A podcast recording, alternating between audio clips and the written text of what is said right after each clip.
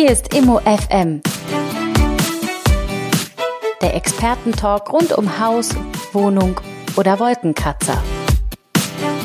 Mirko Otto, öffentlich bestellter und vereidigter Sachverständiger, ist der Mann mit den Antworten und Chef der Sachverständigen-Sozietät Otto und Kollegen in Berlin. Jetzt für Sie auf Sendung.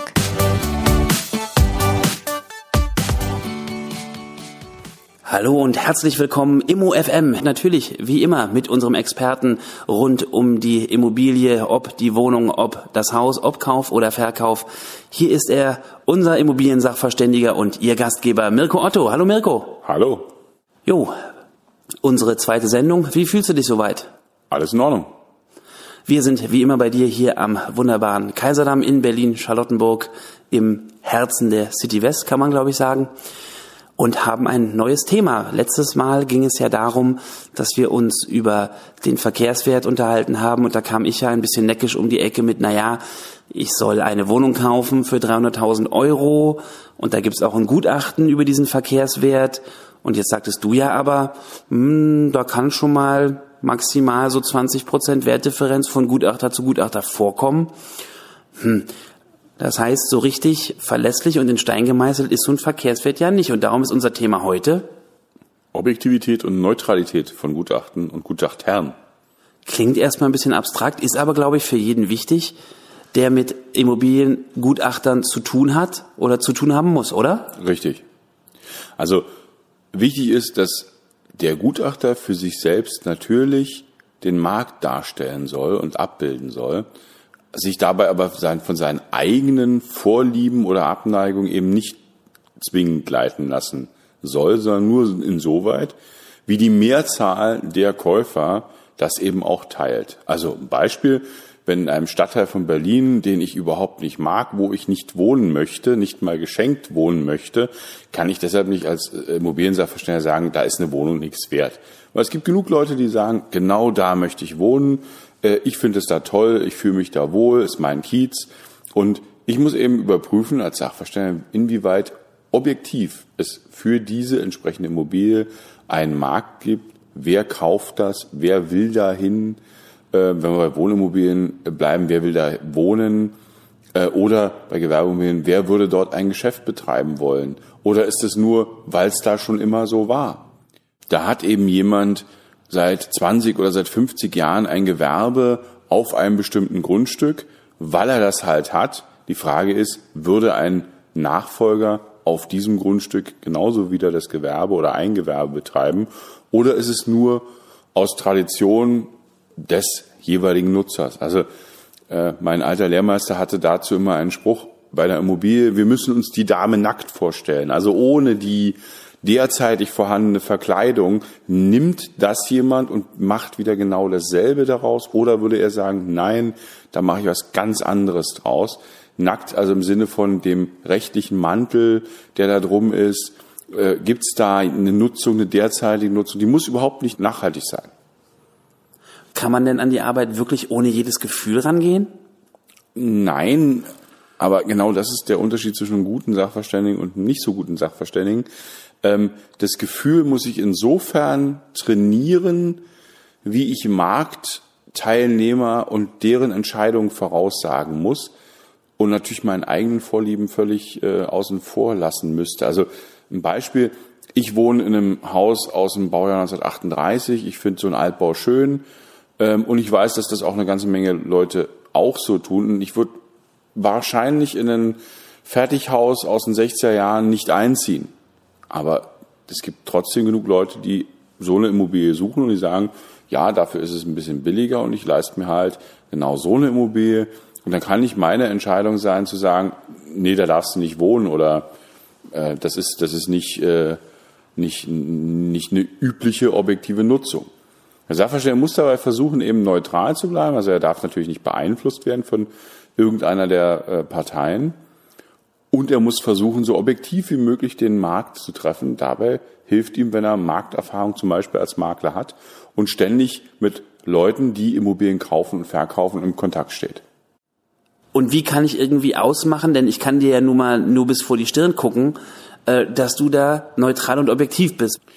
Also neutral heißt, ich darf am Ergebnis der Bewertung kein eigenes Interesse haben. Also mal ein einfaches, ich glaube sehr nachvollziehbares Beispiel. Ich kann natürlich nicht ein Gutachten machen über mein Haus und lege das einem äh, Käufer dann vor und sage, guck mal, der Gutachter Otto hat zu dem Haus vom äh, Otto gesagt, das wäre so und so viel wert. Das wäre äh, äh, gar nicht zulässig und das ist eben auch dann der Punkt, da ist man nicht neutral. Ich darf es auch nicht für Freunde, also ich darf für Verwandte und für enge Freunde kein Gutachten für eine gerichtliche Auseinandersetzung machen. Gut, wir sind ja auch nur flüchtige Bekannte und ich nicht vor Gericht. Äh, ja, genau, nicht vor Gericht, das ist der entscheidende Punkt.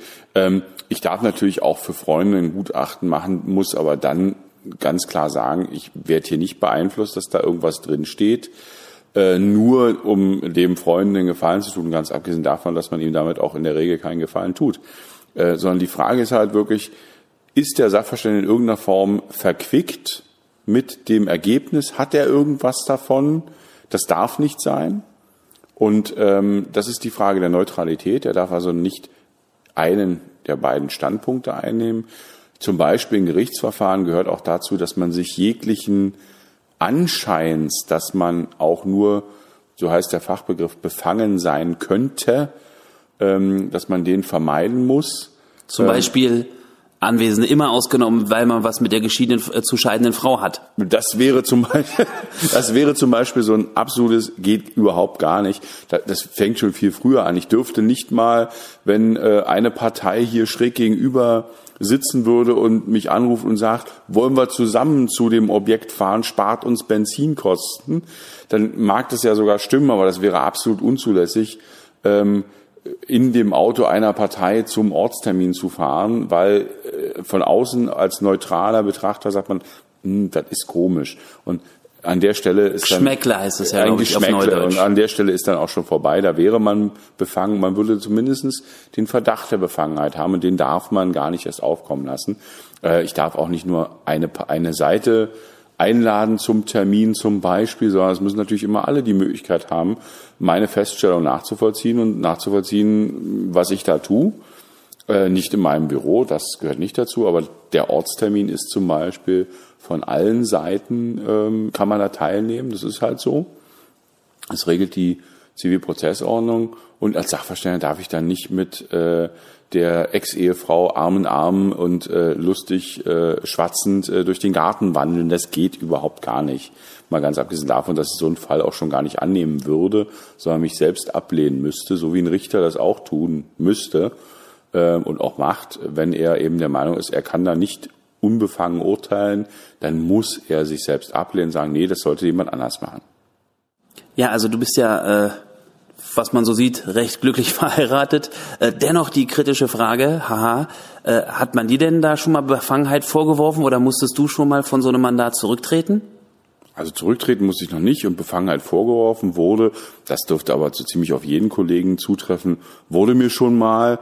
Ähm, da muss man dann Stellung dazu nehmen. Ähm, in der Regel passiert das dann, wenn eine der Parteien äh, mit dem Ergebnis des Gutachtens nicht ganz so zufrieden ist und sagt, ja, das hat der jetzt nur gemacht, um mir zu schaden. Es endet dann meistens auch wie das Hornberger Schießen, also nicht mit einer Befangenheit des Sachverständigen, weil wenn man sich korrekt verhält, dann gibt es ja auch keinen Grund, äh, dass da ein Befangenheitsanschein da wäre. Beispiel, also ich dürfte auch nicht im Tonverein desjenigen sein, ähm, der da beteiligt ist. Und ähm, es gibt Sachen, wo man als Sachverständiger darauf hinweisen muss, zum Beispiel mal für eine große deutsche Bank, ähm, habe ich äh, Gutachten erstellt und dann Jahre später äh, kam ein Fall, wo diese selbe Bank eben ähm, Beklagter war.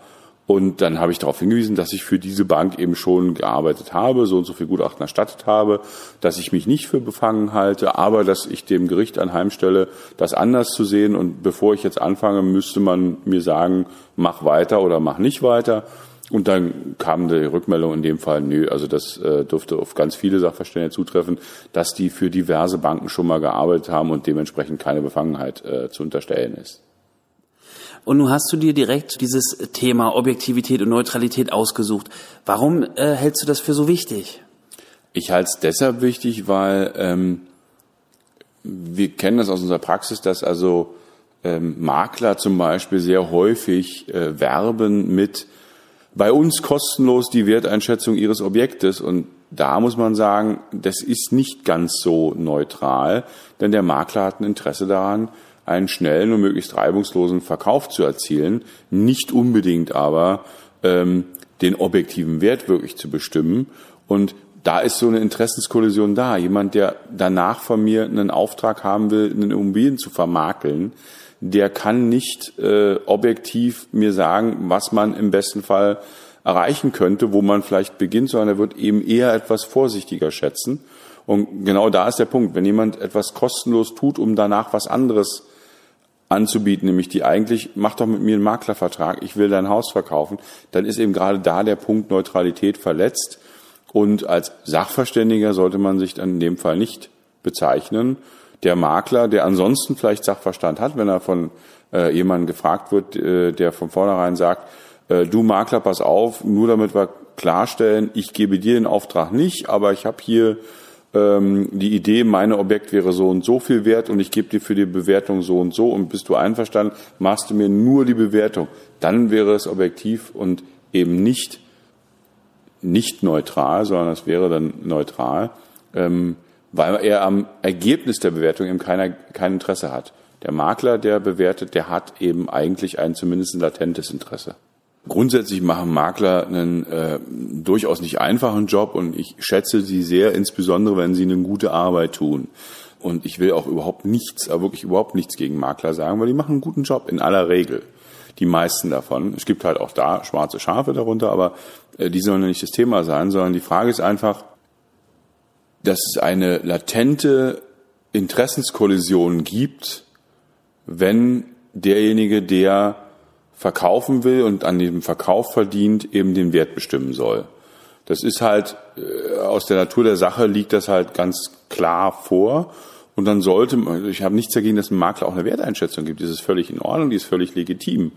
Nur das darf er dann nicht in dem Sinne ein Gutachten und sollte es kein Gutachten nennen, weil es ist seine Meinung, die er als professioneller Immobilienmarktteilnehmer hat, aber die Abgrenzung zu einem Gutachten von einem Sachverständigen ist halt, dass der eben ein eigenes Interesse hat. Ansonsten machen Makler, wenn sie ihren Job gut machen, einfach einen sehr wichtigen Job, den, und das, da kommen wir dann noch in einer zukünftigen Folgen äh, drauf, den auch im Normalfall der äh, Privatmann gar nicht machen kann, weil er über die Mittel und Möglichkeiten nicht verfügt und sich ganz, ganz, ganz viel Wissen aneignen müsste, was er nicht hat und wo er wahrscheinlich auch gar keine Lust hat.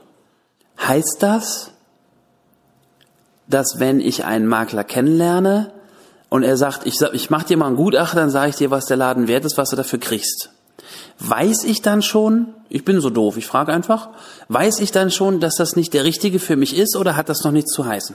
Das hat noch nichts zu heißen. Ähm, der kann das ja ganz ehrlich und ganz äh, ähm, sauber machen, aber wie gesagt, es ist ein Interessenskonflikt da und natürlich kann man jetzt die Methode machen, äh, ich probiere einfach aus und frage mal fünf Makler und ähm, so wie das in der Praxis halt häufig passiert und ich nehme den, der mir den höchsten Wert verspricht. Das muss nicht der richtige Makler sein, um das ganz klar zu sagen, weil genau da zeigt sich, wenn ein Makler sauber arbeitet, kann er ihnen Vergleichsobjekte benennen, dann ist es auch äh, in Ordnung. Also der, den, gegen seine professionelle Meinung ist ja nichts einzuwenden in der Praxis sieht es halt sehr häufig so aus, dass der Makler, der mir äh, sagt, ich krieg äh, das meiste, dass der beauftragt wird. Ob der das jemals umsetzen kann, ist eine ganz andere Frage. Aber wie gesagt, das vielleicht mal zur Folge in, bei den Maklern, äh, hm. dann, wenn wir uns mit Maklern auseinandersetzen, wie man sie beurteilt, wen man beauftragen sollte und so weiter und so fort. Eine Frage, die ich dazu aber dennoch habe. Jetzt wissen wir ja auch äh, alle, sogar ich, dass bei Maklern geht's ja grundsätzlich oder überwiegend um so Prozentzahlen. So und so viel Prozent von dem und dem äh, kriege ich irgendwann. Äh, wie ist das eigentlich äh, bei Gutachtern? Ist das bei dir jetzt, also weil du ja, äh, so kenne ich dich, da garantiert interessenkonfliktfrei arbeitest?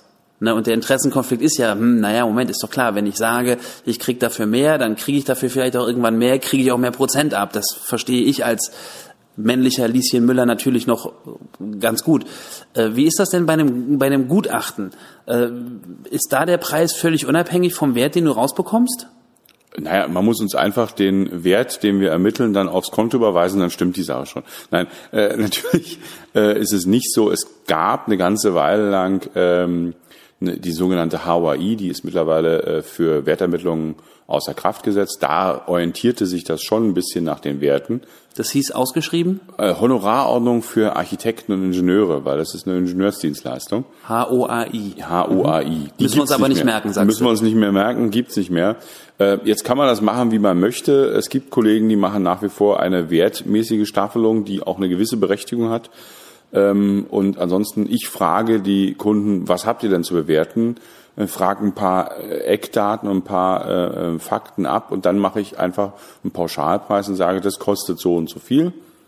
Und dann äh, ist das halt der Wert und da ist auch völlig egal, ob dann das Einfamilienhaus 500.000, 700.000 oder 200.000 Euro wert ist, was da am Ende rauskommt. Ich werde, und das ist eben genau der Punkt, ich mache einen Pauschalpreis deshalb, weil ich sage, ich muss völlig unabhängig davon sein, was am Ende rauskommt. Nicht, dass ich für ein Objekt von 700.000 dann wesentlich mehr Geld bekomme als für ein Objekt von 200.000. Wir fragen das ab nach dem Aufwand und dann äh, ist sicherlich klar, ein Einkaufszentrum mit äh, 500 Läden und Ladengeschäften, Nebenflächen und äh, fünf verschiedenen Nutzungsarten ist aufwendiger als ein Einfamilienhäuschen. Okay, schon klar. Es geht mir ja auch gar nicht um billig und teuer. Es geht ja nur darum, zu, festzustellen, du kannst aus der Natur der Sache überhaupt keinen Interessenkonflikt haben. Nein. Du kannst nicht den Konflikt haben, äh, dem jodel ich äh, den Laden 40.000 höher hin, weil dann habe ich mehr. Ja, richtig. Also das war auch schon so früher so. Die Unterschiede waren bei normalen Werten nicht so groß, dass es jemand wirklich motiviert hätte, mehr Wert aufzuschreiben. Also die HAI war da sehr, sehr flach äh, gestaffelt sozusagen. Äh, da wäre ein Unterschied von einer Million irgendwie wenige hundert Euro gewesen äh, im Verhältnis zu ein paar tausend Euro des Gesamtgutachtens. Also oder mal aus meinem Munde, da lohnt der Betrug ja gar nicht. Da lohnt der Betrug dann nicht, weil man ja eben auch haftet, das hatten wir auch schon festgestellt. Äh, und das schon allein deswegen äh, unterstelle ich keinem Kollegen, dass er das äh, bewusst jemals gemacht hat. Gut, also sagen wir zum heutigen Thema Neutralität. Okay, wir lernen, der Gutachter ist immer der, der von vornherein weiß, er ist ohnehin nicht der, der es mal verkaufen soll. Er ist auch nicht der, der vom Kaufpreis, Entschuldigung, ich lerne, der vom Verkehrswert, den er hinterher ermittelt, von dem Betrag her irgendetwas großartig hat. Das heißt, es ist eben schon das Neutralste, was man kriegen kann. Und ein Makler ist, sagen wir, nicht zwingend so neutral. Ist das so zusammengefasst? So zusammengefasst richtig, ja. Was gibt es denn noch zu wissen, zu erwähnen zu dem Thema Neutralität und Unbefangenheit? Es gibt eine Unterscheidung, die hatten wir in der, in der äh, Vorstellungsfolge schon mal. Ähm, jeder darf sich eigentlich Sachverständiger nennen und nur die öffentlich bestellten und vereidigten Sachverständigen unterliegen ganz harten Regularien, mittlerweile auch zertifizierte Sachverständige, wobei man da sagen muss, da gibt es eben keinen rechtlichen Schutz. Das heißt, auch da darf jeder sich zertifizierter Sachverständiger nennen.